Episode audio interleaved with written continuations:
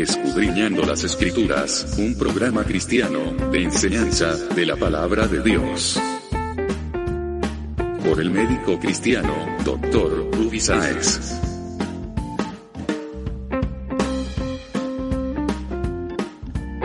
Estas enseñanzas son útiles para hacerte crecer espiritualmente. Suscríbete gratis en programacristiano.com.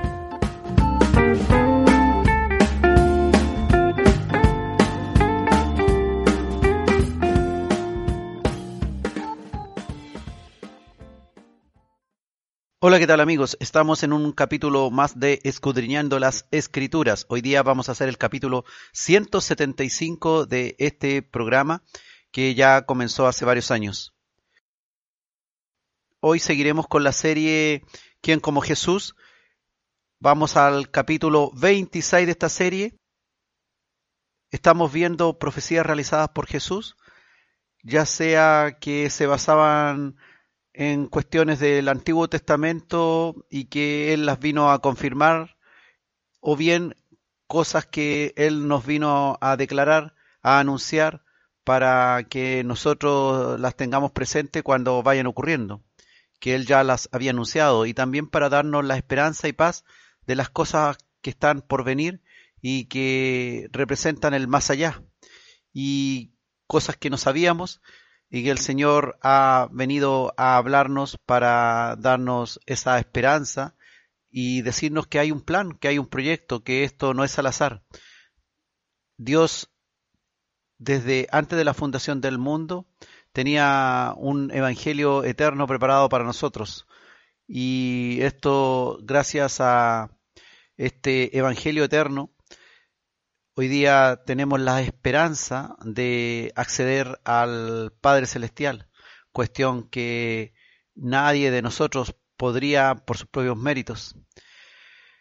Pero nuestro Señor Jesucristo, con su inmenso, maravilloso sacrificio en la cruz, lleno de amor, de misericordia, Él se ha ganado toda la honra, la gloria y la alabanza, porque sin ese sacrificio no habría ninguna posibilidad que alguno de nosotros pudiera acceder directamente a la presencia de Dios y permanecer con Él eternamente, como sucederá porque Jesús lo hizo por nosotros.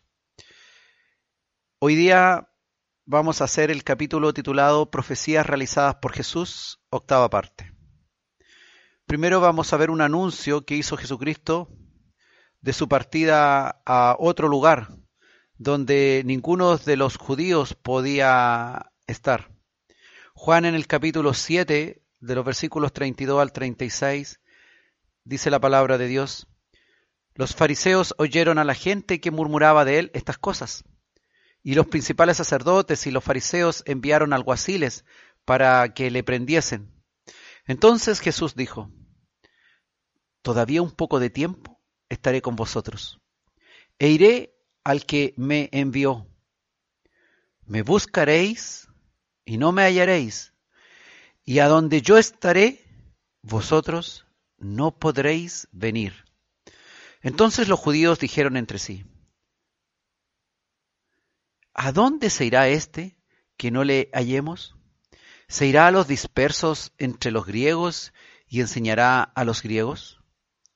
¿Qué significa esto que dijo, me buscaréis y no me hallaréis, y a donde yo estaré, vosotros no podréis venir.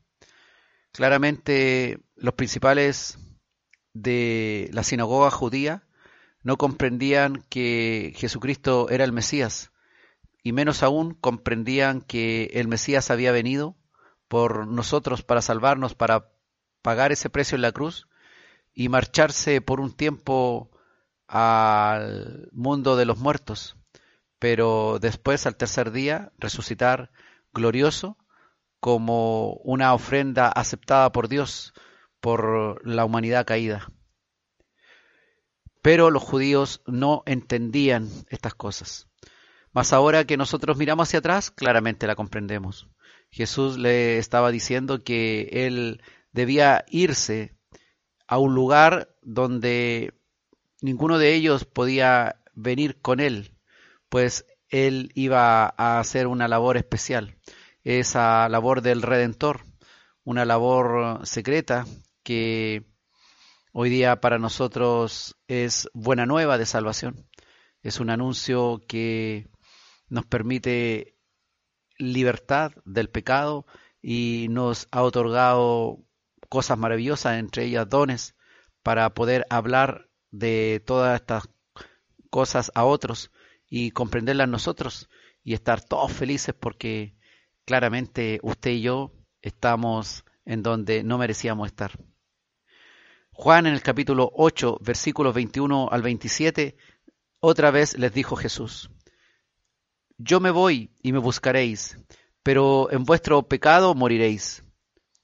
A donde yo voy, vosotros no podéis venir. Decían entonces los judíos, ¿acaso se matará a sí mismo? ¿Qué dice, a donde yo voy, vosotros no podéis venir? Y les dijo Jesús, vosotros sois de abajo, yo soy de arriba.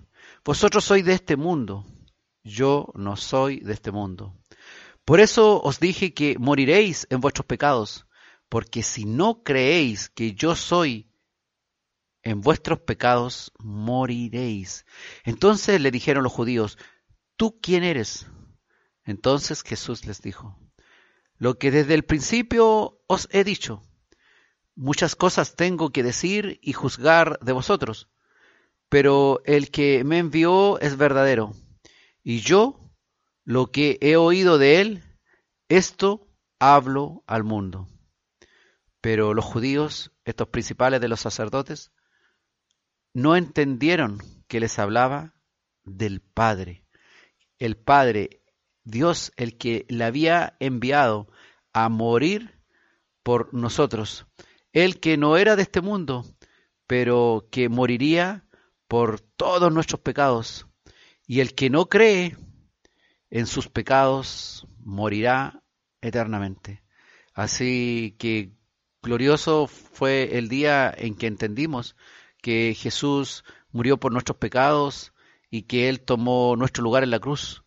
Pues gracias a ese sacrificio, gracias a esa muerte, gracias a esa partida a un lugar donde ninguno de nosotros podía ir en ese momento, sino Él a redimirnos de todos nuestros pecados, nosotros hoy día tenemos vida y tenemos libertad en Él.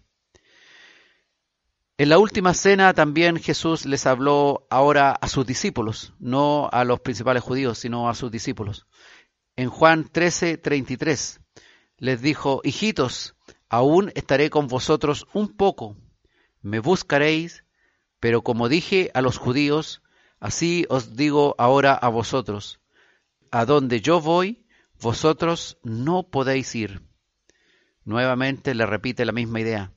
Les anuncia, les profetiza que iría a un lugar donde ni los judíos, que Juan los llama así, refiriéndose a los principales de la sinagoga, ni los discípulos podían ir tampoco. Le buscarían, pero no le hallarían. Y Juan en el capítulo 13, versículo 36, ahí mismo en la última cena, le dijo a Simón Pedro, Señor, ¿a dónde vas? Jesús le respondió, A donde yo voy no me puedes seguir ahora, mas me seguirás después. Claro, si este Jesús que bajaba al sepulcro crucificado no podía ahora ir con ninguno de sus discípulos, pero sí Pedro, años más tarde, ocuparía también un lugar en una cruz para bajar al lugar de los muertos y le seguiría a Jesús. Jesucristo anunció la muerte y la glorificación de Pedro también, que algún día le seguiría. Este anuncio dado por Jesús a Pedro se cumplió. También se cumplió la profecía que hemos visto, que él iría a un lugar donde ni los judíos, que eran los sacerdotes de la sinagoga, ni los discípulos podían ir. Él cumplió lo que les dijo en varias ocasiones y gracias a ese cumplimiento maravilloso, hoy día nosotros tenemos esta grande salvación que estamos saboreándola pero llegará un día también en que la saborearemos en toda su plenitud. Que el Señor nos ayude a entender ese inmenso sacrificio y a no despreciar nuestro tiempo ni nuestra vida en cuestiones que nos alejen de Él, en cuestiones que no lo dignifiquen, en cuestiones que no le den honra ni gloria, sino más bien lo pisoteemos. Que ese anuncio que Él hizo de ir a un lugar donde los discípulos le buscarían, donde los judíos le buscarían y no le hallarían, y que Él cumplió, sea para nosotros el mejor ejemplo de su amor hacia nosotros, de su compromiso, el cual también, por supuesto, cada uno de nosotros en su vida diaria debe imitar. Y también tenemos la fe de que así como hoy día algunos le buscan y no le encuentran, nosotros de todas maneras entendemos por fe que el Espíritu de Cristo está con nosotros. Y sabemos también que volverá, que Jesús pronto volverá como lo prometió. Y algunos hoy día se sienten tal vez un poco solitarios y no logran sentir la presencia de Jesús en ellos o cerca de ellos. Pero les animo que en oración busquen al Señor, que escudriñen las escrituras para que comprendan, que se den cuenta también que así como Él prometió a sus discípulos y a los judíos que por un tiempo se iría y luego volvería, también para nosotros hoy día hay una promesa similar que por un tiempo Él se fue físicamente de nuestros ojos, pero permanece a la vista de nuestros ojos espirituales. Y algún día volverá y todo ojo, todo ojo le verá para la gloria, para la honra y para la alabanza de nuestro Señor y Salvador Jesucristo.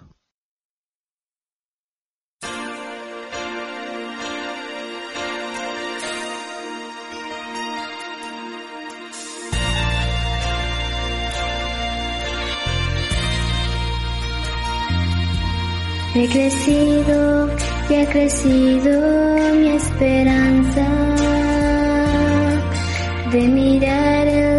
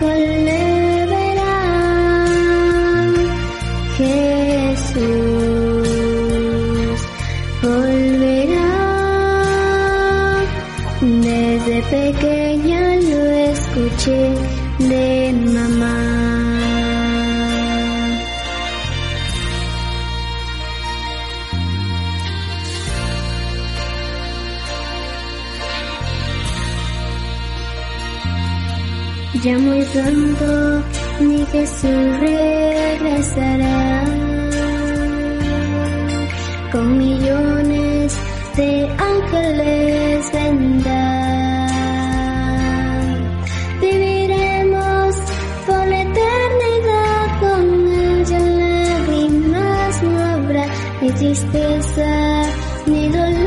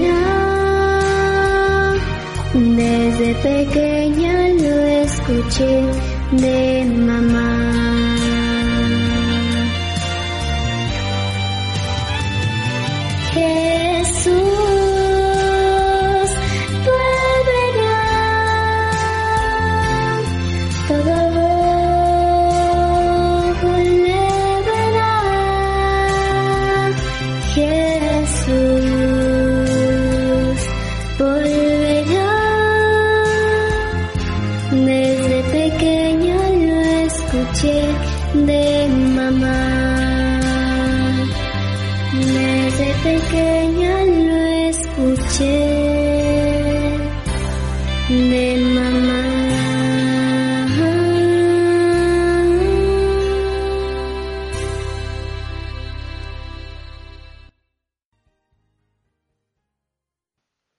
Estamos en Escudriñando las Escrituras hoy con el capítulo 26 de la serie ¿Quién como Jesús? titulado Profecías realizadas por Jesús, octava parte. Jesús profetizó que la tristeza por su partida se convertiría en gozo y asimismo fue lo que ocurrió.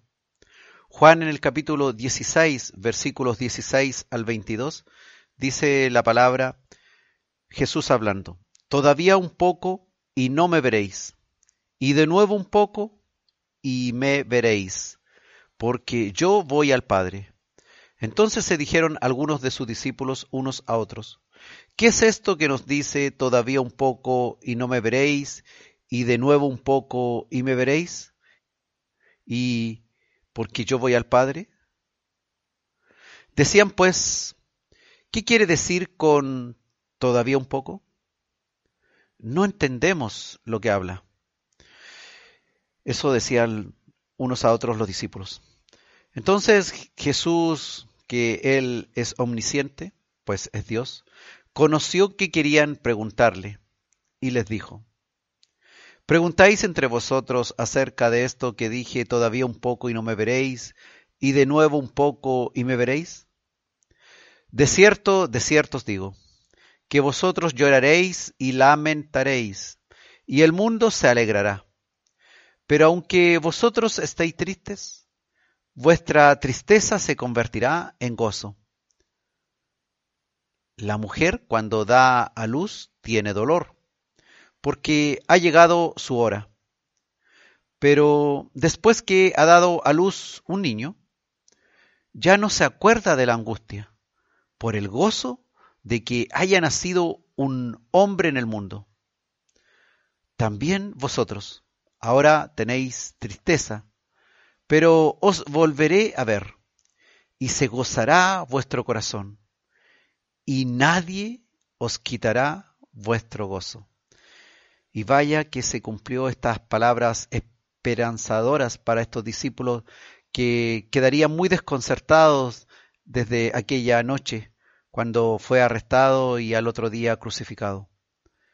Grande fue su amargura, su tristeza, porque el que estaba siempre con ellos ahora estaba muerto. El que durante tres años siguieron recibiendo sus enseñanzas y que parecía que era el Mesías que los libertaría en aquellos días, de una manera como ellos pensaban del imperio romano, de la mano opresora de Roma sobre ellos, pero no fue exactamente como ellos pensaban. Y ese que caminaba con ellos y les enseñaba tantas cosas, de un momento a otro fue quitado del mundo y pasó al mundo de los muertos. Y su tristeza fue inmensa.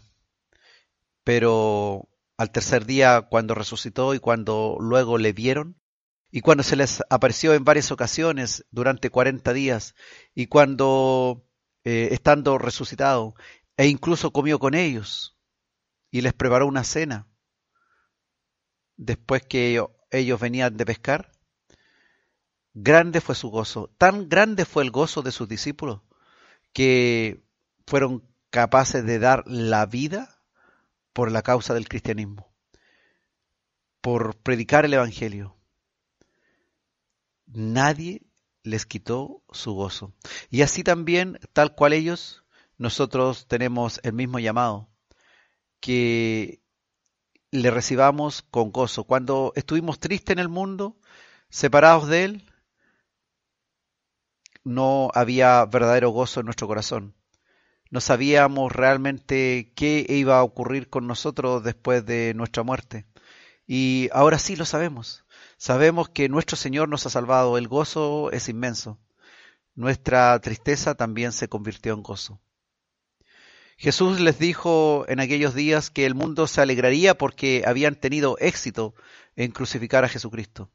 Los romanos y sus enemigos, incluso los fariseos y los judíos de las sinagogas. Pero los discípulos llorarían y se lamentarían por un tiempo. Solo sería por un breve tiempo. Su tristeza por su muerte en la cruz se convertiría en gozo con la resurrección y así fue.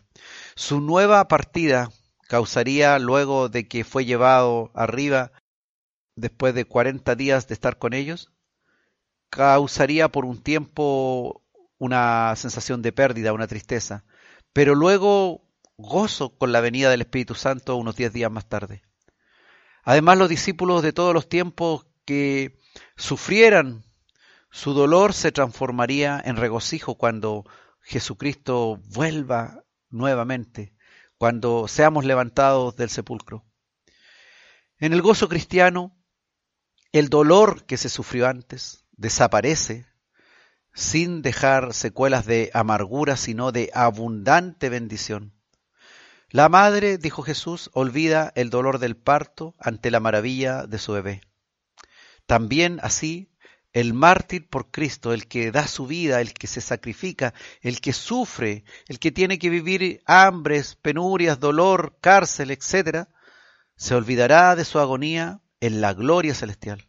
Así es. Si la fidelidad a Jesucristo le costó cara al creyente, al discípulo que fue obediente y llegó a ser mártir, el precio de su martirio se considerará que no fue nada ante el gozo de estar ya para siempre con el Señor, por un regalo de Dios. Lo que tú hagas hoy día, el esfuerzo que hagas en ir a otros, en sufrir burlas, ¿qué más? Pocas veces los cristianos eh, actualmente en el mundo civilizado sufrimos graves consecuencias por ser cristianos. No así, por supuesto, los que van a predicar a los lugares difíciles, a los lugares de África, de Asia y algunos lugares de Europa, donde claramente no son muy bien recibidos y pueden hasta perder su vida o estar años en la cárcel por ser cristianos. Romanos capítulo 8, versículo 18 dijo el apóstol Pablo, pues tengo por cierto que las aflicciones del tiempo presente no son comparables con la gloria venidera que en nosotros ha de manifestarse. Y lo dijo el apóstol Pablo, aquel que sufrió látigo, sufrió burlas, fue apedreado, fue azotado, fue encarcelado y le escribió a los romanos diciéndole que las aflicciones del tiempo presente no son comparables con la gloria venidera. Como dice un dicho, vale la pena, y claro que vale la pena sufrir por Cristo el recuerdo del dolor, de la lucha y hasta de los fracasos parciales en tratar de llevar esta buena nueva de salvación a otros, redundará en mayor gozo nuestro y gloria del Salvador cuando estemos en su presencia todo lo que hoy día tú puedes planificar y resultar que no salió de la manera que tú esperabas, no fuiste recibido o recibida de la forma en que tú deseabas, la palabra que predicaste sentiste que no pasó nada en la vida de esas personas, tranquilo. Cualquier inquietud, cualquier decepción, cualquier padecimiento no es comparable a la gloria venidera. Así también como los mismos discípulos, como les profetizó Jesús, que la tristeza por su partida se convertiría en gozo, y cuando él fue crucificado y sepultado en el huerto de José de Arimatea, ellos ni se imaginaban lo que sucedería el domingo en cuando fueron las mujeres y luego llegaron con el aviso de que había resucitado su maestro. Y esa profunda tristeza y desconsuelo y desconcierto se transformó en una alegría que no podían creer. El Señor también hará lo mismo con cada uno de nosotros. El gozo que tendremos cuando pasemos a la presencia de Dios, cuando nos demos cuenta que todo esto era verdad, que todo lo que estaba predicado en su palabra se cumple tal cual la hemos conocido durante meses o años, va a ser maravillosa nuestra alegría de que, debiendo haber sido condenados, estamos en la presencia, en la gloria misma de su Padre. Y todo esto porque Jesús se sacrificó por nosotros y Él también sufrió la agonía, sufrió la tristeza y también hoy día y por siempre se goza por su sacrificio, porque ese sacrificio ha permitido, por su amor, ayudar a millones de personas a que no vayan a la condenación y todo esto sea para su gloria, para su honra y alabanza, que la tristeza que también Él padeció por nosotros se convirtió en gozo eterno para Él y por supuesto para todos nosotros. Y Cristo pronto volverá y cualquier tristeza, cualquier padecimiento, cualquier sufrimiento que hayamos tenido en este mundo, en esta vida, no será comparable cuando Cristo vuelva y venga a establecer definitivamente su reino acá entre nosotros.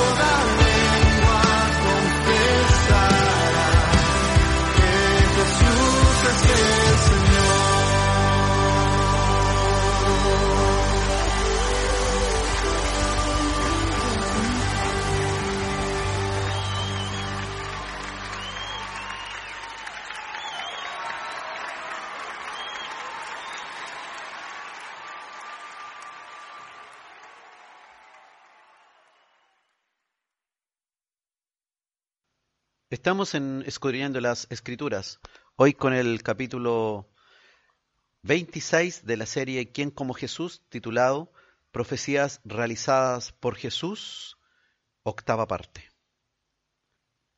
Jesucristo anunció que Él era la luz del mundo. Y esto lo dijo para anunciar que cualquiera que en el futuro anduviera en su luz, no andaría en tinieblas. Ahora, ¿qué significa esto que Jesús profetizó acerca de que Él era la luz del mundo y que también nosotros somos la luz del mundo? Bueno, veamos primero entonces el contexto de este anuncio que hizo Jesús en Juan capítulo 8, versículo 12. Dice la palabra de Dios otra vez Jesús les habló diciendo, Yo soy la luz del mundo. El que me sigue no andará en tinieblas, sino que tendrá la luz de la vida. Y luego en Juan 12:46, Yo, la luz, he venido al mundo para que todo aquel que cree en mí no permanezca en tinieblas. Había una ceremonia conectada con la fiesta de los tabernáculos. El primer día de la fiesta de los tabernáculos por la tarde se hacía la ceremonia que se llamaba la iluminación del templo. Era en el atrio de las mujeres, que estaba rodeado de unas galerías anchas, aptas para albergar gran número de espectadores. En el centro de este atrio de las mujeres se colocaban cuatro candelabros grandes y cuando ya caía la noche encendían estos cuatro candelabros y se decía que su luz, que su resplandor iluminaba los patios de toda Jerusalén. Y durante esta primera noche de la fiesta de los tabernáculos, hasta el canto del gallo de la mañana siguiente, los más grandes y más sabios y santos del pueblo de Israel bailaban, danzaban, cantaban salmos de gozo y alabanza, mientras la multitud los miraba, los contemplaba. En este contexto Jesucristo les hizo ver que el resplandor de estos cuatro grandes candelabros en el centro del atrio de las mujeres y cuya iluminación del templo rasgaba las tinieblas de la noche de Jerusalén, Jesús le hizo ver que Él era la luz del mundo, no solamente de Jerusalén, sino del mundo. Y para todos los que le siguieran, habría luz, no solo una noche de fiesta, sino a lo largo de toda la vida y por supuesto en todo el mundo. La luz del templo que contemplaban los judíos era muy brillante, pero finalmente se apagaba. Llegaba el tiempo en que se gastaba la luz, llegaba el día y se apagaba. Pero Jesús le dijo que Él era la luz que duraba para siempre. La luz, hermano, es algo visible a todos, creyentes e incrédulos. Todos pueden verla. Todos deben darse cuenta que tú eres luz y que la luz que es Cristo en ti está resplandeciendo. Esto debe ser advertido por creyentes y por incrédulos, no solamente cuando estás congregado en un templo, en una casa de oración. Y esto se cumplió y se ha cumplido hasta el día de hoy. De hecho, la historia de la humanidad se dividió en antes y después de Cristo. Él realmente fue una luz que dividió la historia del mundo en un antes y un después. Pero además la luz viene a mostrarnos la verdad de lo que antes en oscuridad no veíamos y ahora en luz vemos claramente. Y por eso tenemos la palabra, las escrituras, que es necesario escudriñarla para ir conociendo la verdad y que esa verdad vaya iluminando las tinieblas de nuestra vida y de nuestra falta de conocimiento de la palabra de Dios. También Jesús, antes de sanar un ciego de nacimiento, él recuerden que escupió en tierra e hizo barro que puso en sus ojos. Juan el capítulo 9, versículo 5, dijo Jesús, entre tanto que estoy en el mundo, luz soy del mundo. Y eso también debe ser algo que debe repetirse en nosotros. La luz nos muestra también lo malo que hay en nosotros. Nos muestra lo limpio y lo sucio. Si estamos en plena oscuridad, ni nos damos cuenta que estamos sucios. Pero cuando la luz de Dios, la luz de Cristo, la luz del mundo que es Jesús nos ilumina, nos damos cuenta de cuán pecadores somos, de cuánto pecado hay en nuestra mente, en nuestros pensamientos, en nuestra forma de hablar, en nuestra forma de movernos, etc. La luz también nos puede iluminar el camino correcto ¿Para qué? Para no tropezar y caer. Pues si andamos en plena oscuridad podemos encontrarnos con cualquier defecto del camino y tropezar y caer. Y de eso se trata, que Jesucristo, la luz del mundo, sea luz en nuestro camino para que no caigamos en tentación. Dice Juan el capítulo 12, versículos 35 y 36. Entonces Jesús les dijo, aún por un poco está la luz entre vosotros. Andad entre tanto que tenéis luz, para que no os sorprendan las tinieblas, porque el que anda en tinieblas no sabe a dónde va.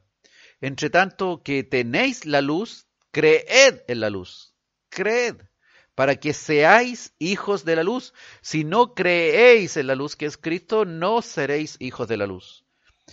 Como Jesucristo es la luz, debemos seguirle para no perdernos, para no perder la luz que nos va guiando y tampoco para no perdernos del camino que Él nos va iluminando.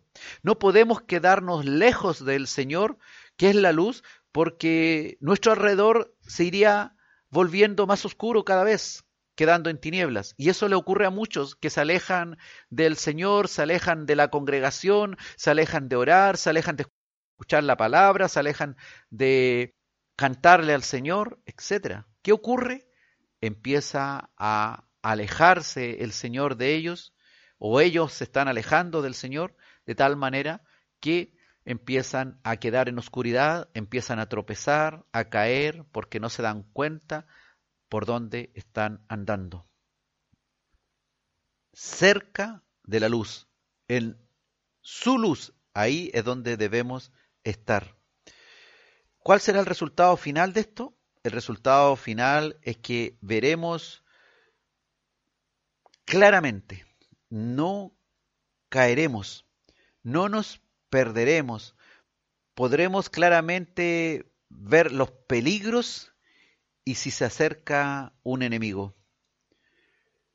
Es importante, hermanos, entender que esa luz es Jesucristo y no otro, no algo que se le parezca. ¿Quién como Jesús no hay otro? Él solamente, como profetizó, es la luz y quienes permanezcan en su luz realmente no andará en tinieblas, sino que tendrá la luz de la vida. Esta luz de Cristo es para siempre. No se apaga y además es gratis. No así como la electricidad de tu casa, que si no la cancelas, no la pagas mensualmente, te la cortan y hasta ahí llega la luz de tu hogar. Pero la luz del Señor solamente funciona con la creencia, la fidelidad y la obediencia permaneciendo cerca de Él. De eso se trata. Y lo que dijo el Señor, que el que le sigue no andará en tinieblas, sino que tendrá la luz de la vida, será una profecía que se cumplirá en tu vida. Pero debes seguirle de cerca, seguirle de cerca. Y así no te vas a quedar atrás andando en tinieblas. Que el Señor te dé el entendimiento y la sabiduría para solucionar esos asuntos que hoy día tienes en tu vida y que hacen que permanezcas lejos del Señor y andes en tinieblas, lejos de la vida. Pídele al Señor hoy día que Él vuelva a ser la luz de tu vida.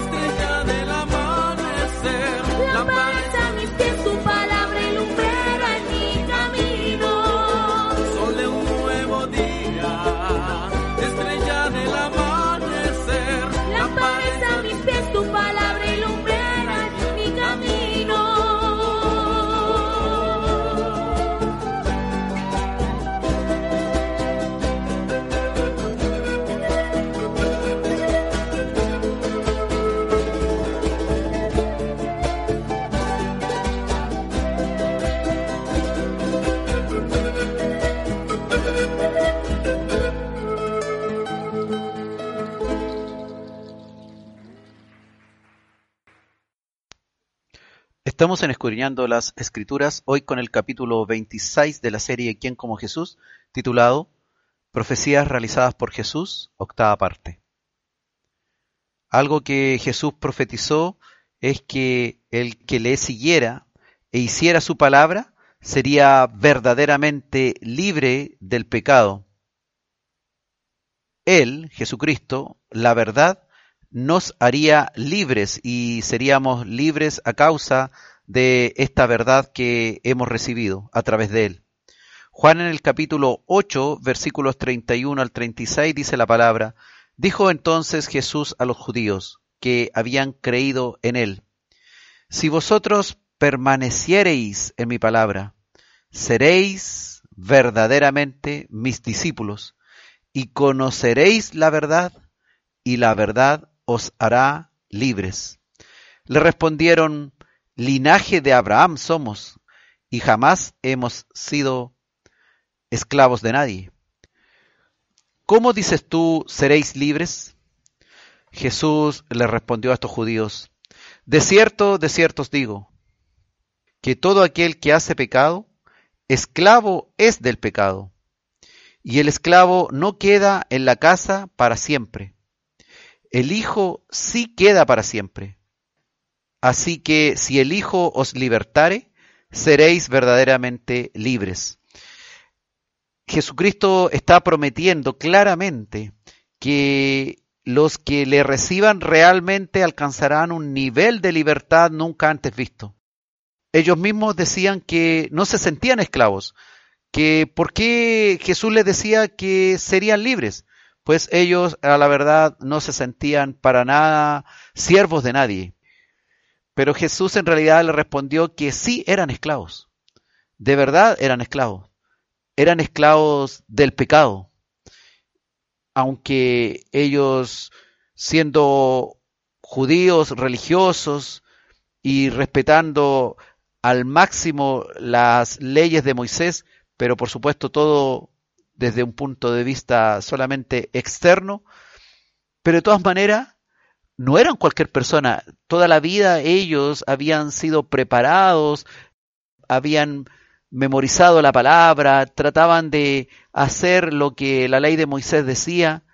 No eran personas que en forma exagerada estaban diciendo que no se sentían esclavos, sino que Jesús les hace ver que el ser libre o esclavo del pecado es algo muy superior a lo que ellos pretendían. Ellos pretendían que por respetar ciertas leyes visibles de Moisés se consideraban justos, pero en realidad su justicia no alcanzaba para nada. Jesús dijo en el Sermón del Monte que si vuestra justicia no es mayor que la de los escribas y fariseos, no entrarán en el reino de Dios, dijo Jesús. Por lo tanto, hermanos, realmente, aunque nos cuesta muchas veces reconocer que hemos sido malos, que hemos cometido errores, que ante Dios estamos totalmente fuera de toda posibilidad de aceptación por nuestros propios méritos? Éramos esclavos del pecado. Los que aún no han recibido al Señor son esclavos del pecado. En realidad, esto de ir a Cristo no es solamente un tema de limpieza temporal de muchos pecados, sino es una limpieza definitiva de todo el pecado. Se llama libertad. El discipulado de la libertad empieza por creer aceptando como verdadero lo que Jesucristo dice, recibiendo todo lo que nos dice acerca de Dios, del pecado, de la muerte, del propósito de esta vida, etc. Es decir, hermanos, para que tú te sientas realmente un discípulo de Jesucristo, debes mantenerte constantemente en la palabra de Jesús, escuchándola, dedicando tiempo a ella, aprendiendo a distinguir la voz de Dios, aprendiendo también a ser libres del pecado y a permanecer en comunión con el Espíritu Santo. Jesús dijo, si permanecieseis en mi palabra, seréis verdaderamente mis discípulos y conoceréis la verdad al permanecer en esa palabra y la verdad, la palabra de Dios, os hará libre. ¿Y quién es el que está contenido en la palabra de Dios? Es Jesucristo. Jesucristo dijo que toda la Biblia hablaba de él. En realidad cuando uno revisa el Evangelio de Mateo se da cuenta que Mateo en toda ocasión nos va hablando que la palabra de Dios y diversas citas del Antiguo Testamento nos hablan de Jesús. Por lo tanto, cuando alguien dice un texto fuera de contexto es solo un pretexto, tiene mucho de verdad, pero también tiene mucho de falso, pues en realidad la escritura, cuando uno la lee así de manera normal, no encuentra que esté hablando de Cristo, pero el Espíritu de Dios en el Nuevo Testamento escribió a través de los evangelistas y del apóstol Pablo que precisamente la palabra escrita ahí en el Antiguo Testamento hablaba de Jesús, aunque a nosotros no nos parezca mucho. Por ejemplo, cuando dice, porque de Egipto llamé a mi hijo, cuando usted revisa eso en el Antiguo Testamento, no está hablando para nada de Jesús, según nuestra simple opinión, pero en realidad el evangelista dice que sí está hablando de Jesucristo y ese evangelista está inspirado por el Espíritu Santo. El discípulo entonces, hermanos, debe ser un aprendiz toda la vida, debe estar constantemente aprendiendo, siendo enseñado con una mente abierta, escudriñando las escrituras para entender sus muchísimas verdades que nos muestran lo que Dios desea de nosotros.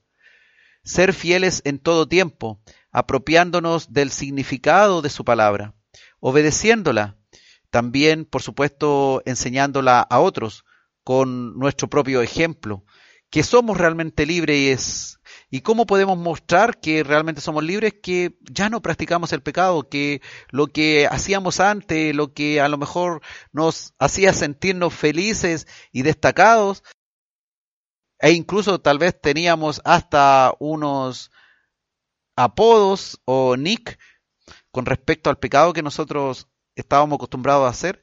Ahora debemos mostrar que hemos sido libertados de eso. Ya no somos prisioneros de esos pecados que claramente nos condenaban. Ahora entonces podemos andar sin miedo por la vida, acompañados por Dios, pues realmente hemos sido verdaderamente libres del pecado. Pero dice la palabra que ahora somos siervos de la justicia, esclavos de la justicia. Hemos sido libertados de la esclavitud del pecado, pero ahora somos siervos de Dios, unos esclavos para Dios, pero esclavos que también Dios nos llama hijos. O sea, no es una esclavitud como la que nosotros vivimos en la historia de la humanidad, cuando las personas africanas, por ejemplo, fueron brutalmente atacadas por los blancos que las llevaron a tierras extranjeras y los sometieron a todo tipo de vejaciones y trabajos forzados. Ya no somos dominados por el mal, eso es lo que nos dice la palabra.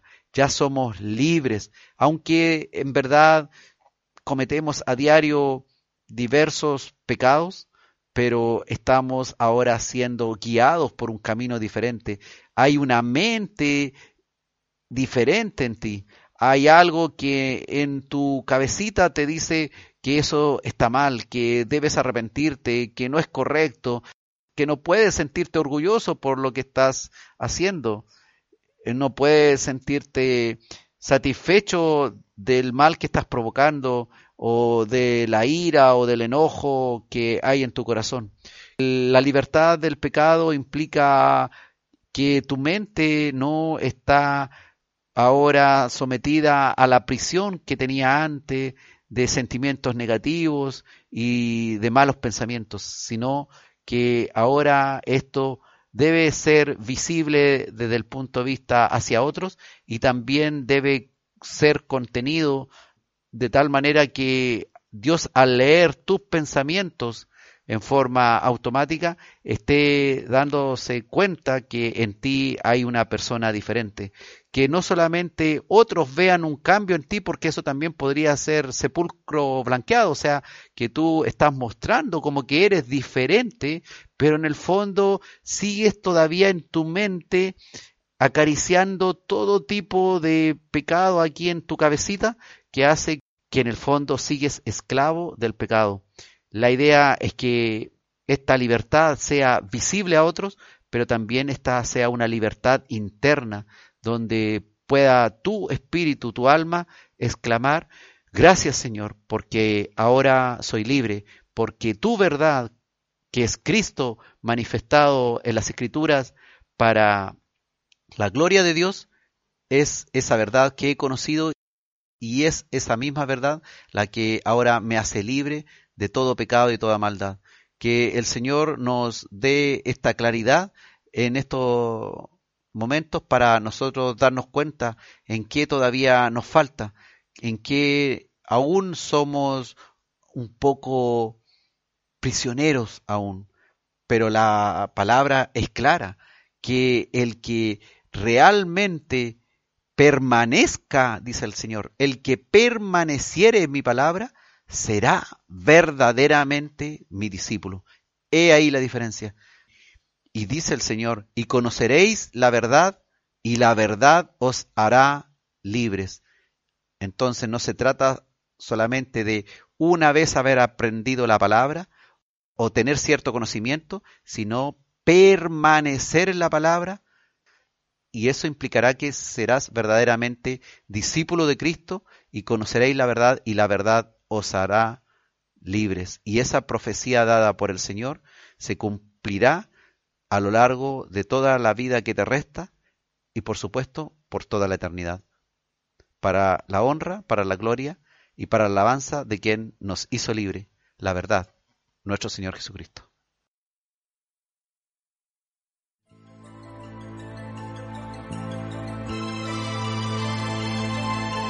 No, Señor, no debe usted pensar.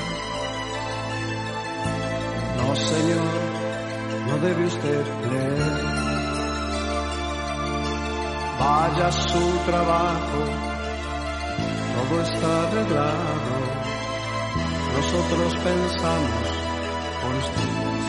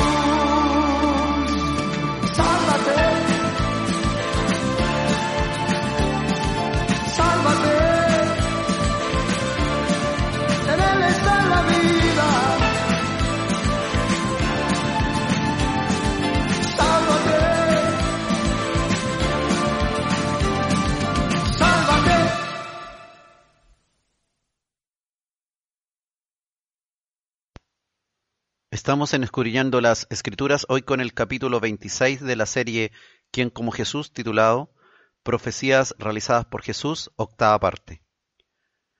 Jesús profetizó que Él es la puerta de las ovejas y que salvaría a los que entraran por Él. Juan en el capítulo 10, versículo 7 al 9, está esta novedosa profecía para nuestros tiempos. Dice la palabra, volvió pues Jesús a decirles, de cierto, de cierto os digo, que yo soy la puerta de las ovejas. Todos los que antes de mí vinieron, ladrones son y salteadores, pero no los oyeron las ovejas. Yo soy la puerta. El que por mí entrare será salvo. Y entrará y saldrá y hallará pastos, dijo el Señor. ¿Quiénes eran los ladrones y bandidos a los cuales se refiere Jesús en estos versículos? Claramente no eran los profetas del Antiguo Testamento que habían venido antes, no era Juan el Bautista, ninguno de ellos, sino los aventureros, aquellos políticos, guerrilleros, aquellos terroristas de Palestina que prometían a sus seguidores una época de oro para los israelitas. El escritor judío romano Flavio Josefo, del siglo I, escribió que hubo unos diez mil desórdenes en Judea, tumultos causados por hombres de guerra, como los llamados celotes. Recuerden que había uno de los discípulos que le decían el celote, o sea, entre las filas de los apóstoles fue también incluido un celote, uno de esos que andaba ofreciendo libertad a los judíos a través de la guerrilla contra el imperio romano. ¿Y a qué se refiere esto de la puerta de las ovejas? Que él era la puerta de las ovejas y que el que por él entrare sería salvo y entraría y saldría y hallaría pastos. ¿A qué se refiere con esta profecía Jesús? Bueno, es importante saber que en aquellos tiempos en los pueblos había corrales comunales donde se metían todos los rebaños de los vecinos cuando volvían a casa por la noche las ovejas. Estaban protegidas por una puerta recia de la que solamente el portero tenía la llave. Pero cuando el tiempo lo permitía y las ovejas no volvían a aquellos corrales comunales, por la noche al pueblo, se recogían en rediles al aire libre, esto es en tiempos mejores, que eran apriscos cercados con un vallado de estacas y redes, con una sola abertura, con una sola puerta por la que entraban y salían las ovejas. Es decir, en realidad no tenían una puerta propiamente tal. Lo que sucedía era que por la noche el mismo pastor que las cuidaba se acurrucaba en la abertura de aquel corral de tal forma que ninguna oveja podía salir de allí sin pasar por encima de su cuerpo. Literalmente, el pastor era la puerta. Por eso sus discípulos claramente entendieron, yo soy la puerta. A través de Él y solo a través de Él podemos tener acceso a la presencia de Dios, tal cual Jesús enseñó como las ovejas que eran cerradas en esos apriscos. Jesús era la puerta, el que por él entrare sería salvo, y entraría y saldría y hallaría pastos. A través de Él y solo a través de Él entonces podemos tener acceso a la presencia de Dios, significa esto. Efesios capítulo 2, versículo 18, dice la palabra, porque por medio de Él los unos y los otros tenemos entrada por un mismo espíritu al Padre. Por medio de Jesús, unos y otros tenemos entrada por un mismo espíritu al Padre, el espíritu de Dios, el espíritu de Cristo. Jesús abre entonces el camino hacia Dios y Jesús también lo cierra. Hasta que vino Jesús, se podía pensar en Dios solo, en el mejor de los casos, como un extraño, o en el peor de los casos, como un enemigo. Pero Jesús vino para enseñarnos cómo realmente es Dios y también para abrirnos la puerta, para abrirnos el camino hacia Él. No hay otra puerta por la que podamos tener entrada a la presencia de Dios. ¿Quién como Jesús? No hay otro. No hay otro líder, no hay otra religión que tenga realmente entrada a la presencia misma de Dios, porque hemos sido salvos a través de ese líder, solamente a través de Jesús.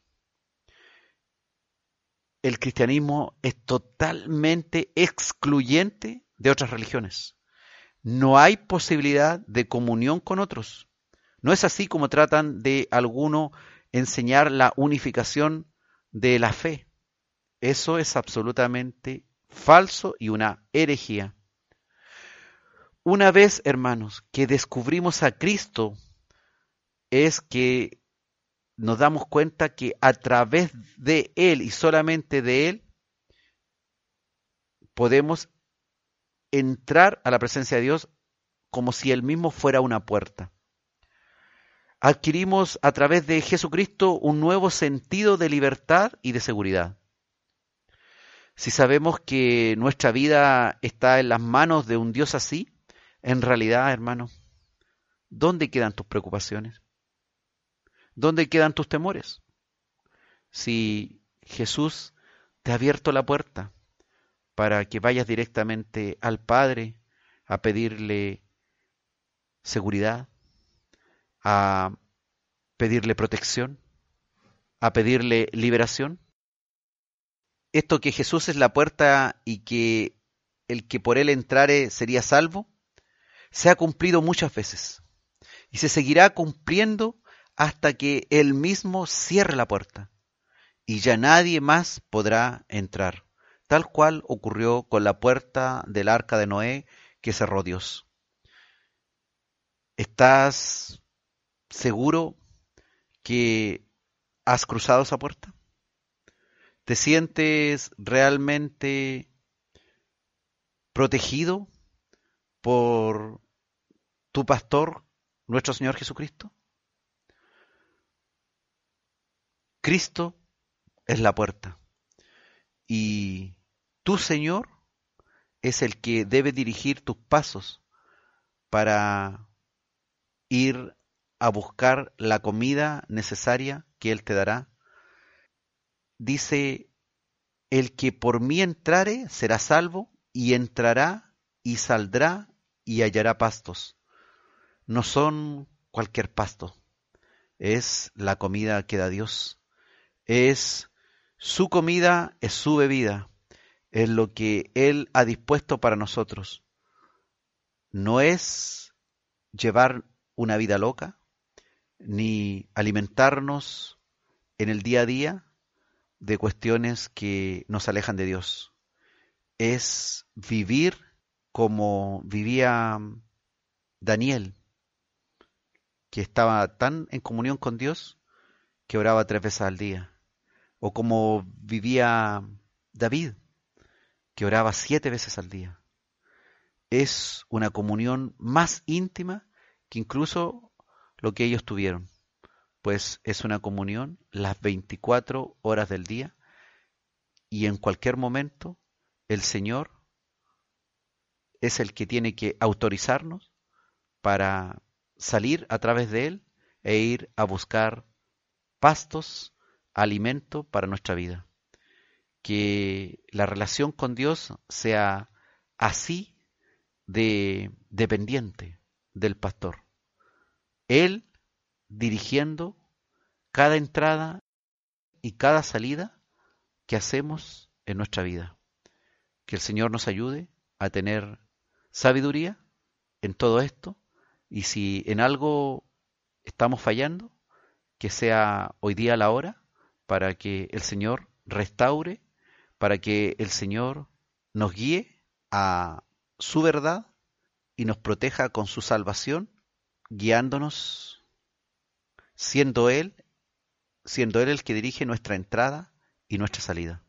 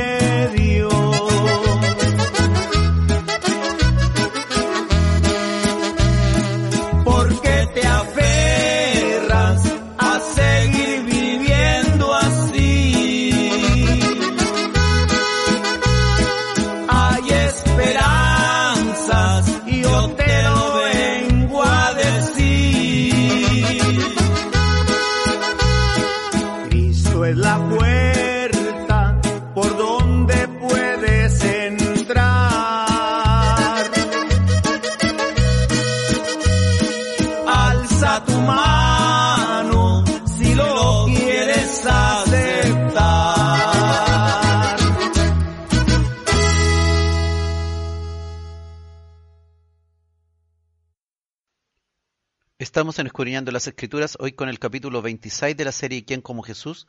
titulado Profecías realizadas por Jesús, octava parte. Jesucristo profetizó que traería ovejas de otro redil, refiriéndose al pueblo no judío. Y esta profecía que Jesús dijo claramente se ha cumplido a lo largo de la historia de la humanidad y ya vemos en la misma escritura cómo pueblo no judío creyó a Dios y fue contado como justo. Ya el Nuevo Testamento nos habla cómo esta profecía dada por Jesús se fue cumpliendo claramente desde los primeros tiempos de que fue predicado el Evangelio en tierras de Palestina. Esta profecía nos habla de esta unidad definitiva que vuelve al punto inicial de la creación de Dios. Dios creó la raza humana y si bien es cierto, eligió un pueblo específico para que fuera el portavoz de su palabra, finalmente la salvación no solamente es para ese pueblo, sino para todo el mundo. Juan en el capítulo 10, versículo 14 al 16, dijo el Señor, yo soy el buen pastor y conozco mis ovejas y las mías me conocen, así como el Padre me conoce. Y yo conozco al Padre y pongo mi vida por las ovejas.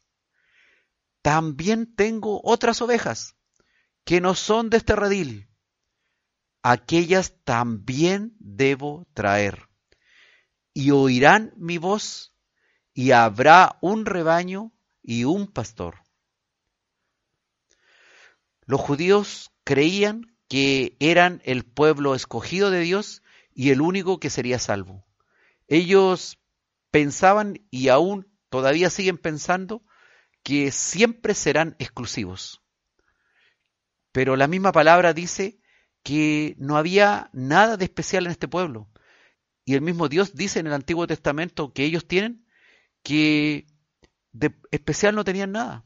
Y aún era el más pequeño de todos los pueblos de la tierra. Y Dios lo eligió porque Dios no da la gloria a ningún ser humano ni a ningún pueblo. Toda la gloria será para Él. Él decidió escoger este pueblo para que fuera el portavoz de su palabra. Ahora, los judíos pensaban que a Dios no le importaban los demás pueblos. Ellos creían que en el mejor de los casos los otros pueblos no judíos estarían destinados a ser sus esclavos, sus siervos en el reino eterno. Y en el peor de los casos, estos pueblos no judíos a ser eliminados, exterminados para siempre. Uno de los objetivos del pueblo de Israel era conocer a Dios y darlo a conocer a otros pueblos. Jesucristo dijo que primeramente había venido a las ovejas perdidas de la casa de Israel, pero también el mismo Señor Jesucristo enseñó allá en Samaria, un lugar despreciado por los judíos, pues era gente descendiente de una mezcla de pueblo extranjero. También Jesucristo alabó la fe de un centurión romano no judío y dijo que no había visto a nadie dentro del pueblo de Israel que tuviera una fe como aquel centurión que pedía la sanidad de su siervo a distancia. Solo bastaba que Jesús diera la orden. También Jesucristo contó la historia del buen samaritano, y en esa historia pasaron judíos por delante del herido que no ayudaron. También el Nuevo Testamento nos habla de un leproso samaritano no judío, el único que se devolvió a Jesús a darle las gracias por la sanidad de su lepra. Jesucristo dijo que vendrían muchos de todos lados a sentarse a la mesa con él, mientras muchos judíos quedarían excluidos. Y esto se ha cumplido a lo largo de la historia del cristianismo. Jesucristo es el reconciliador entre Dios y los hombres, no solamente el reconciliador entre Dios y el pueblo judío. Él es la reconciliación y todo lo hizo por medio de la cruz. Efesios en el capítulo 2, versículos 11 al 14, dice la escritura, Por tanto, acordaos de que en otro tiempo vosotros, los gentiles, los no judíos, en cuanto a la carne, los gentiles, erais llamados incircuncisión, por la llamada circuncisión hecha con mano en la carne, refiriéndose al pueblo judío que se circuncidaba. En aquel tiempo, dice Pablo en la carta a los Efesios, estabais sin Cristo, alejados de la ciudadanía de Israel y ajenos a los pactos de la promesa, sin esperanza y sin Dios en el mundo, le escribe a estos de Éfeso.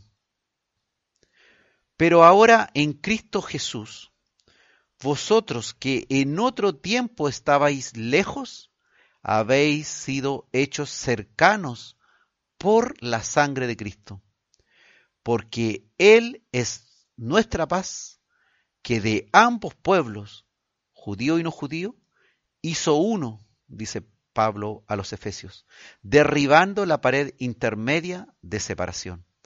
Y aquí vemos el cumplimiento de esta profecía que dijo Jesús, que tenía otras ovejas que no eran del redil, que debía traer esas ovejas que oirían su voz y habría finalmente un rebaño y un pastor.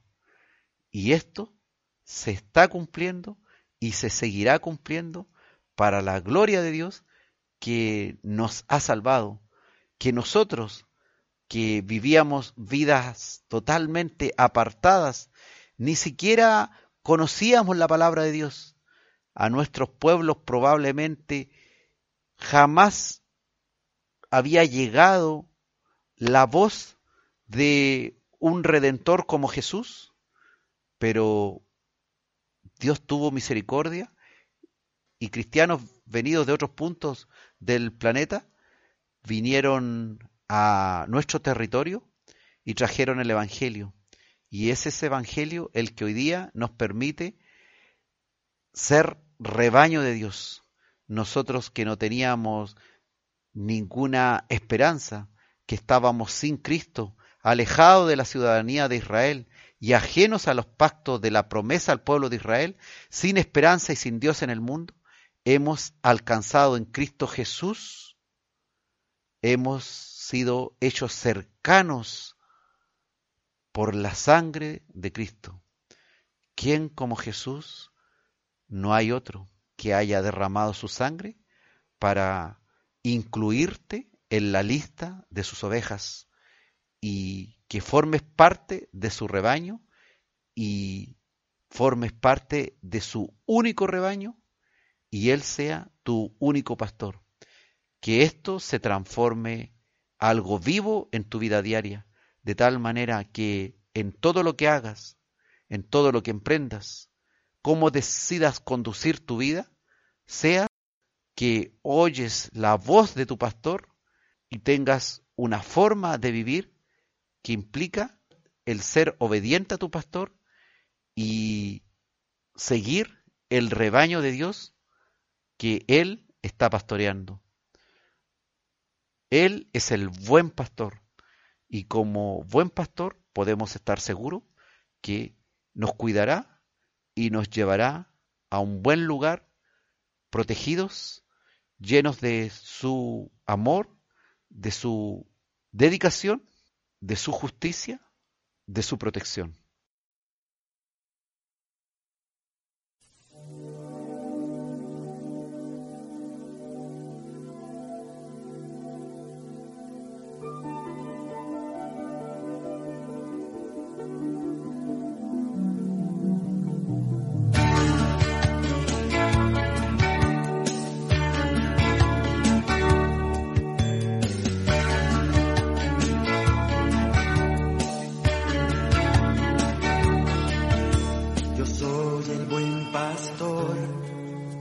soy dueño del redil. Mis ovejas me conocen y caminan tras de mí. Yo soy el buen pastor y les cuido por amor. Yo les llamo por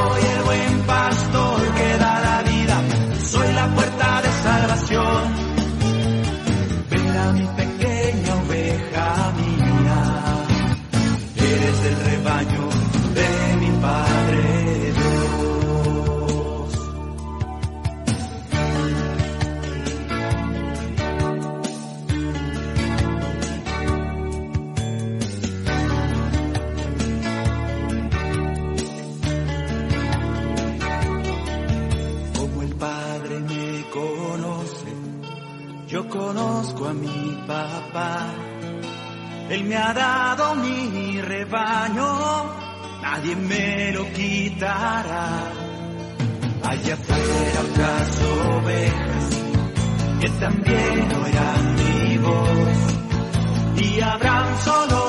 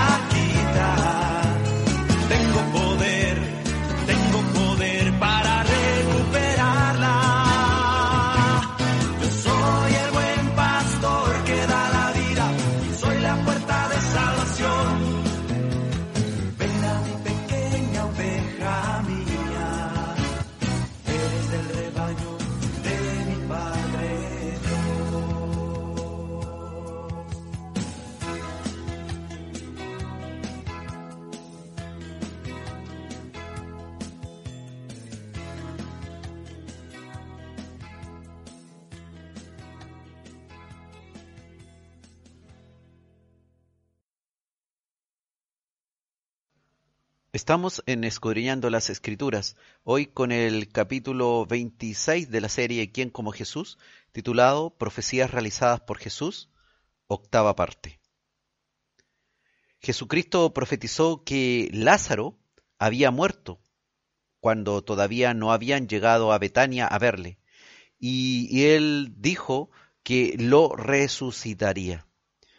Y esto claramente, según conocemos las escrituras, ocurrió perfectamente. Esta es una de las profecías que hizo Jesús y que se cumplió en unas cuantas horas. La resurrección de Lázaro es el mayor de los signos realizados por Jesús, anticipo del gran signo de la vida, de la resurrección de su propio cuerpo. Betania estaba cercano a Jerusalén, a unos tres kilómetros, y fue un lugar que también Jesús visitó la semana anterior de su crucifixión. Pero todavía no eran días de la crucifixión de Jesús. Eran días en que él estaba demostrando que tenía poder sobre la vida y la muerte. Juan el capítulo 11, versículo 11 al 15 aparece esta historia. Dice la escritura, dicho esto les dijo después, nuestro amigo Lázaro duerme, mas voy para despertarle. Dijeron entonces sus discípulos, Señor, si duerme, sanará. Pero Jesús decía esto de la muerte de Lázaro, y ellos pensaron que hablaba del reposar del sueño. Entonces Jesús les dijo claramente, Lázaro ha muerto, y me alegro por vosotros de no haber estado allí para que creáis, mas vamos a él. Él sabía lo que había pasado y lo que iba a ocurrir cuando él llegara a ese lugar. Jesús no deja a sus amigos en el sepulcro y eso es algo importante. Si Jesús considera que Él es tu amigo, ten por seguro que no te dejará en tu sepulcro. Él no deja a sus amigos en el sepulcro, hermano. Aquí Jesús empezó diciendo que Lázaro, su amigo, estaba durmiendo. A los discípulos aquello les pareció una buena noticia, pues ellos pensaban que no había mejor medicina que el poder dormir plácidamente. Dijo que dormía y era verdad, porque dormía para el Señor y para que Él hiciera un gran milagro. Solo estaba muerto para los hombres, que no podían resucitarlo, pero para Dios no era algo imposible. Cuando Cristo llegó a Betania, hacía ya cuatro días que Lázaro había muerto, contando desde el mismo día del fallecimiento. Para que usted sepa, el entierro en aquellos tiempos se solía hacer el mismo día de la muerte. Este poderoso acto del Señor Jesucristo debe darnos paz al ver su poder, su autoridad sobre la muerte y para resucitar a una persona que estaba ya descomponiéndose su cuerpo hacía cuatro días muerto. La resurrección de Lázaro después de varios días realmente constituye un enigma para la medicina, constituye un gran ejemplo para todos de cómo Él puede resucitarnos después de cualquier tiempo transcurrido, no importan los días, los meses, los años, los siglos. Él puede levantarnos de la muerte y conducirnos a vida. Biológicamente, un cuerpo muerto que lleva más de cuatro días ha empezado el proceso de putrefacción y la muerte de los tejidos es evidente y ha empezado este proceso de corrupción que es irreversible y que no hay cómo detenerlo y que no hay cómo revertirlo.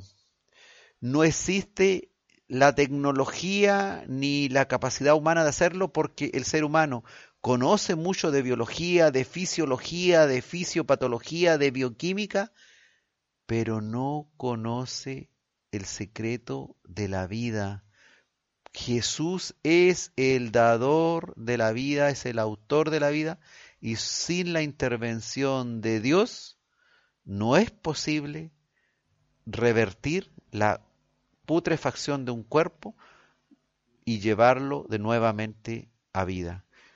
Es cosa usted de ver un mosquito que esté muerto.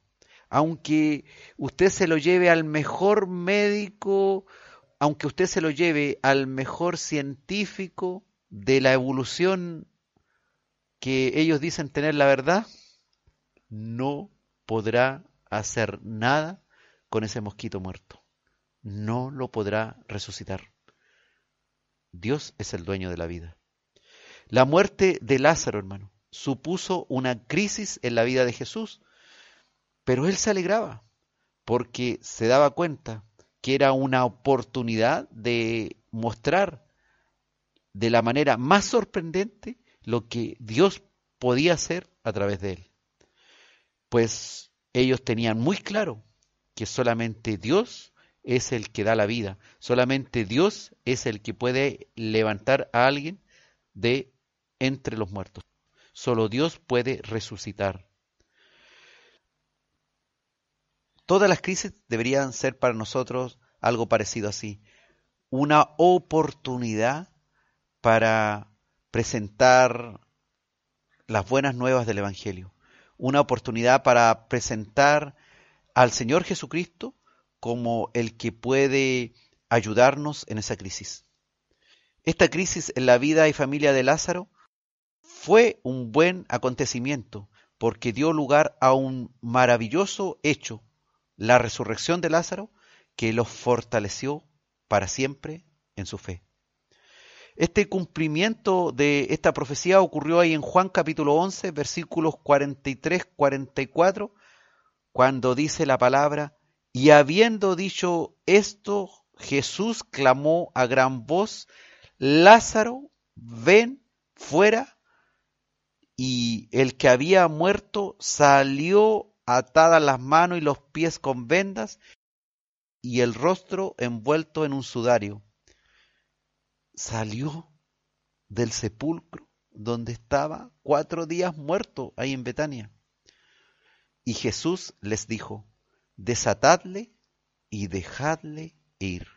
¿Qué significa esto? No solamente que Jesús le resucitó, no solamente que Lázaro oyó la voz de Jesús, Lázaro ven fuera, sino que el que estaba muerto saliendo fuera del sepulcro, obedeció la voz de Dios, tal como Jesucristo se lo ordenó.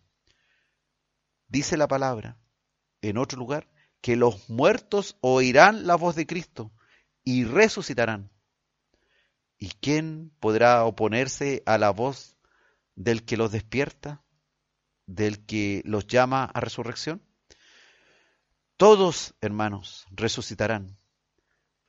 Pero la diferencia está en que los que no murieron en Cristo serán resucitados a condenación, más los que en vida recibieron el Evangelio de Jesucristo, oirán la voz de su amigo que los está llamando y resucitarán para vida eterna.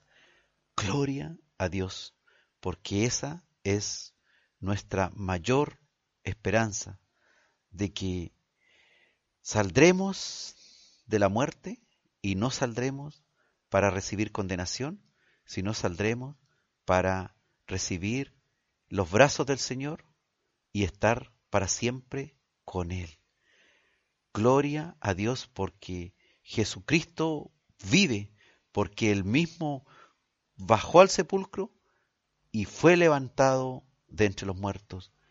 Tu Salvador, el que estuvo clavado en esa cruz, ya no está en la cruz. El que estuvo en la tumba, ya no está en la tumba. Él vive y Él volverá para darte vida eterna, y si en ese momento que Él vuelva estás en el sepulcro, oirás su voz, oirás la voz de tu amigo, que te levantará y te llamará por tu nombre, y vendrás fuera del sepulcro para ser libre, ser desatada tus ligaduras de la muerte y estar para siempre con Él.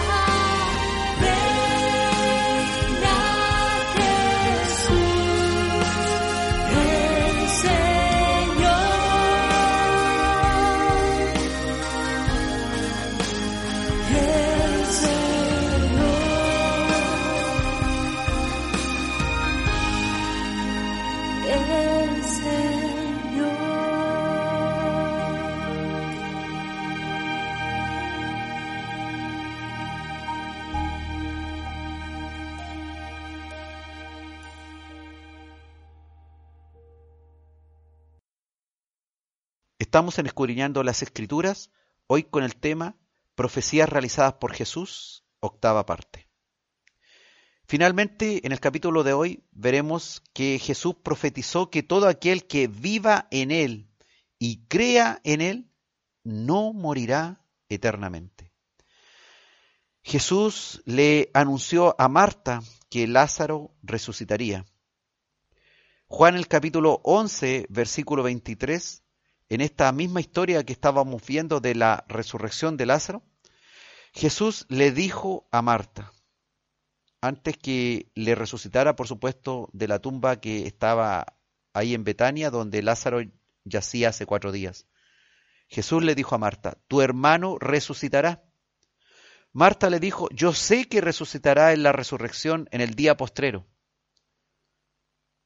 Mas Jesús le dijo, yo soy la resurrección y la vida. El que cree en mí, aunque esté muerto, vivirá. Y todo aquel que vive y cree en mí, no morirá eternamente. ¿Crees esto? ¿Crees esto tú? Que si has creído en Jesús, aunque estés muerto, vivirás. Aunque tu piel sea deshecha, aunque en tu tumba solamente queden tus huesos. ¿Crees que serás levantado de entre los muertos como prometió y profetizó Jesús? ¿Crees realmente que si vives y crees en Jesús, no morirás eternamente? Entendemos también que Lázaro creía en Cristo. Él no deja a sus amigos en el sepulcro. El unirse a Jesús, esta unión con Él, es la garantía de la vida. Vivir creyendo en Él. Todo aquel que vive en mí y cree en mí no morirá eternamente, dijo Jesús. Esta unión con Él es la garantía de la vida hoy para vida eterna. No solo en un futuro lejano, como lo pensaba Marta, expresando su creencia en la resurrección final, en el día postrero de todos los muertos, que era una convicción judía de la época, sino Jesús nos dice que a partir del momento presente, desde que creíste, desde que tuviste fe, ya vives en la eternidad de Dios. Tu fe en la resurrección postrera de los muertos, si bien es cierto es una creencia universal entre los judíos, es algo verdadero, pero no es todo. Es lo que Jesús dice, que todo aquel que vive y cree en mí hoy, no morirá eternamente. Una promesa hoy del que hoy está viviendo y creyendo en Jesús. Los judíos no sabían que el Mesías era el agente de esta resurrección. Ellos entendían que el Padre, que Dios solamente el que daba la resurrección. Ellos entendían que el tener vida en sí mismo era algo solamente atributo que poseía Dios. Pero en Juan 5:26 dice también que Jesús tenía vida en sí mismo. Y por eso Jesús causa la resurrección de los muertos, tanto del alma como del cuerpo, porque Él es la vida, Él es el autor, es el creador, es el que sustenta la vida. En el Antiguo Testamento, textos en Deuteronomio 32, 29 y 2 Reyes 5, 7, dice que hay resurrección, que el poder de dar la vida y resucitar es atributo exclusivo de Dios. Cristo en esta enseñanza, en el fondo, hermano, está diciendo, yo tengo poder para darte vida. Yo soy Dios, te está diciendo Jesús. Eso fue lo que le dijo a Marta. Todo aquel que vive y cree en mí no morirá eternamente. Como el Padre resucita a los muertos y les da vida, así también el Hijo a los que quiere les da vida, dice Juan capítulo 5, versículo 21. ¿Quién como Jesús, hermano? No hay otro. Él profetizó que todo aquel que viva en Él y crea en Él no morirá eternamente. Y eso se ha cumplido a lo largo de la historia del cristianismo, se está cumpliendo hoy día mismo y veremos su pleno cumplimiento cuando todos los muertos sean levantados del sepulcro, unos para resurrección de vida y otros para resurrección de condenación. Yo sé que mi redentor vive y que al fin, aunque sea deshecha esta mi piel, en mi carne, en mi cuerpo, en un cuerpo resucitado, he de ver a mi Dios, tal como dijo Job. ¿Crees tú en esto? ¿Crees realmente que Jesús te puede resucitar? ¿Que ya te ha resucitado? ¿Que ya tienes vida eterna? Si has recibido ese maravilloso regalo y crees en esta maravillosa verdad, ¿qué esperas para seguirle de cerca? ¿Para estar sin apartarte de tu pastor? ¿Para ser dirigido por él? No camines lejos de él. No digas que crees, pero después tengas una vida alejada de tu Dios. No digas que crees, pero vives como que no crees. No digas que crees en la resurrección y en la vida eterna si en tus pensamientos hay maldad, está lleno de pecado y estás oyendo a tu tentación y cayendo en ella continuamente.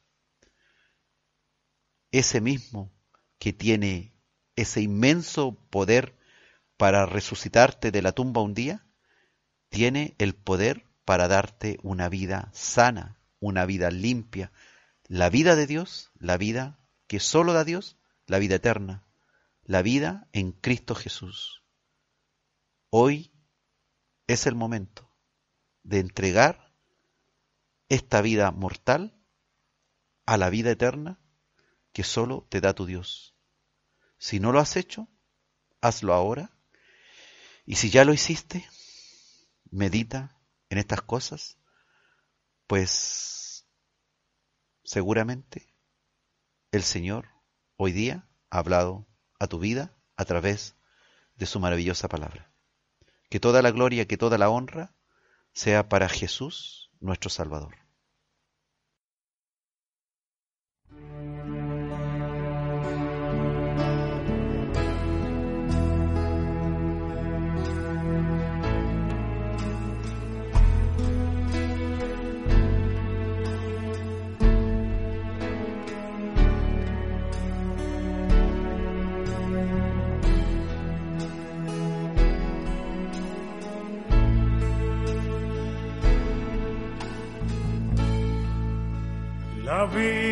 Es vanidad y sin Dios no sirve. Por eso yo prefiero andar abrazado al invisible, despojando mi vivir y uniéndome con Él. Tan solo en Cristo hay vivir.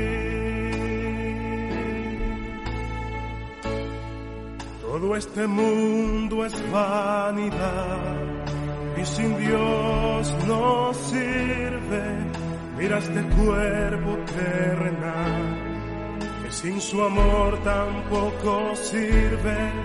Hoy como Job quiero clamar, aunque me muera le veré, aunque me muera le veré.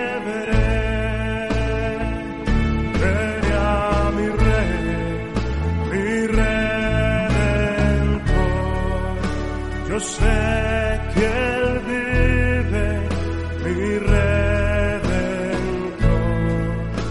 Yo sé que él vive, él no me dejará, aunque el hombre no me visite, Dios siempre me acompañará.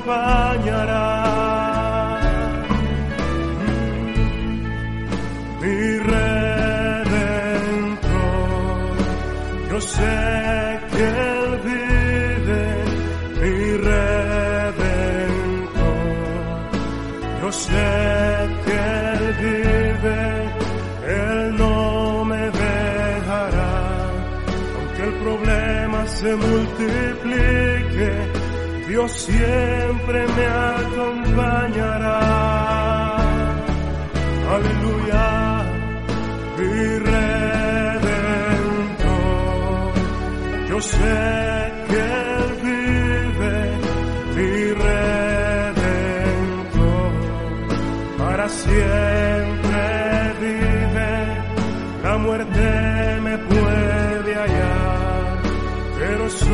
palabra es firme, del polvo me levantará.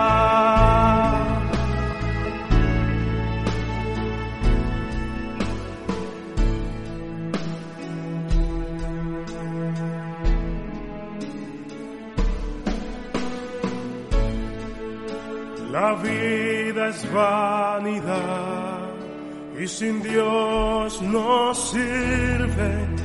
Por eso yo prefiero andar apegado al invisible, olvidándome de mí y uniéndome con Él. Tan solo en Cristo hay vivir. Amén,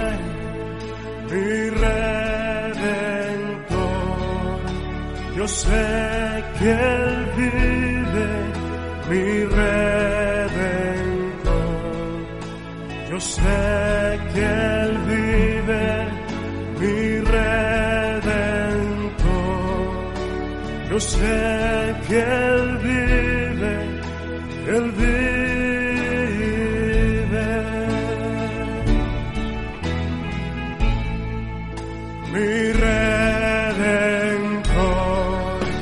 sé que Él vive, Él es mi Dios, que para siempre vive. Este mundo morirá, este mundo es vanidad, mi cuerpo es vanidad.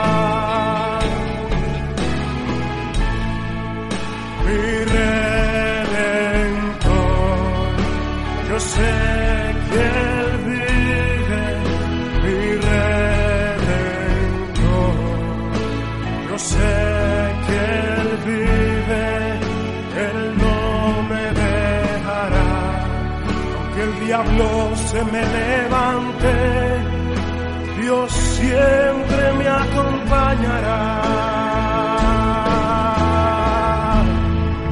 mi redentor.